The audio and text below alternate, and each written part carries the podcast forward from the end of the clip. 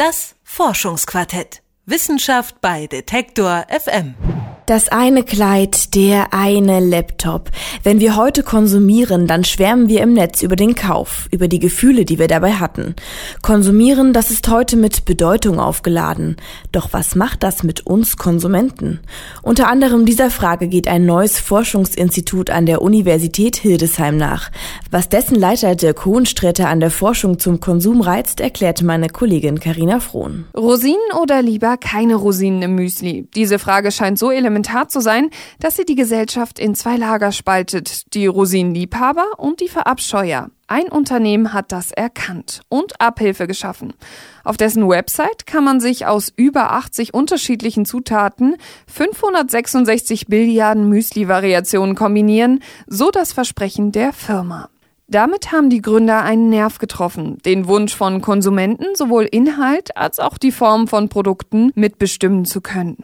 Das zeigt die künstlerischen Tendenzen von heutigen Konsumenten, erklärte Kronstreter. Er leitet die neue Forschungsstelle an der Universität Hildesheim.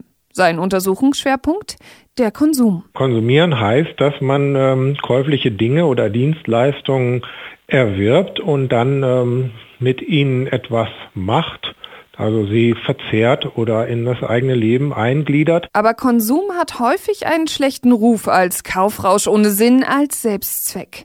Dabei bedeutet Konsumieren mehr als Geld für etwas ausgeben, das dann einen bestimmten Zweck erfüllt. Das ist ganz wichtig, wenn man Konsum aus kultureller Sicht betrachtet, dann geht es nicht nur um den Tauschwert und den Gebrauchswert, wie wir sagen, dann geht es um mehr. Zum Beispiel um die Bedeutungen, die mit Konsumobjekten verbunden sind, um die Erlebnisse, die mit ihnen verbunden sind, um die Werte, die damit verbunden sind. Konsum ist weit mehr als nur der Erwerb von Gebrauchsgegenständen gegen Geld. Deshalb findet Hohenstreter, das Zusammenspiel aus Konsum und Kultur muss aus wissenschaftlich neutraler Perspektive gesehen werden. Mich persönlich reizt an dem Konsum, dass dieses Thema von der Forschung häufig nicht mit der notwendigen Ernsthaftigkeit und Aufgeschlossenheit äh, behandelt wird. Ich finde es sehr wichtig, dass man erstmal hinschaut, bevor man urteilt, dass man äh, nuanciert ist im Urteil, dass man differenziert und also Tugenden, die der Wissenschaft grundsätzlich eigen sein sollten und die werden im Bereich des Konsums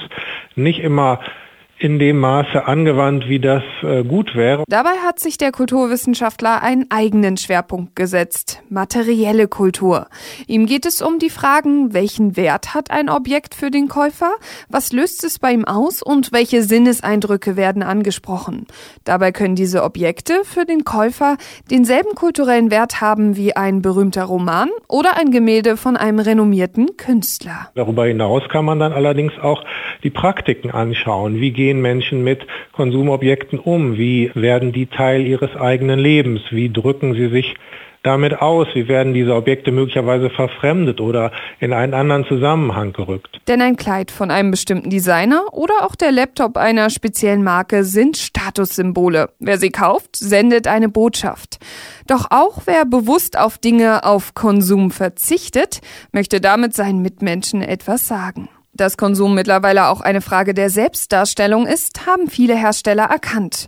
Durch die Kritik an Produktionsbedingungen sind Fairtrade-Produkte entstanden und auch Modefirmen setzen vermehrt auf scheinbar faire Kleidung. Und noch eine Bewegung hat sich aus dieser Unzufriedenheit mit gedankenlosem Konsum entwickelt. Selber machen statt kaufen. Auch wenn man was selber macht, ähm, ist man natürlich Konsument, weil ich muss ja auch, wenn ich ein Regal selber mache, die Bretter kaufen, die Nägel kaufen, den Hammer kaufen, die Farbe, was auch immer man konsumiert, so oder so. Ob man jetzt ein fertiges Regal im Möbelhaus kauft oder ob man sich eins selbst zusammenbaut. So Kulturwissenschaftler Dirk Hohenstreter. Egal, ob wir Do-it-yourself-Möbel bauen oder Müsli ohne Rosinen bestellen, um das Konsumieren kommen wir in unserer modernen Gesellschaft kaum drumrum. Höchste Zeit also, den Konsum auch aus kulturwissenschaftlicher Perspektive zu beleuchten. Konsum ist ein unterschätztes Forschungsgebiet, findet Kulturwissenschaftler Dirk Hohenstreter. Er leitet deswegen ein neues Forschungszentrum an der Uni Hildesheim, das sich dem Konsum aus Sicht der Kulturwissenschaft nähert.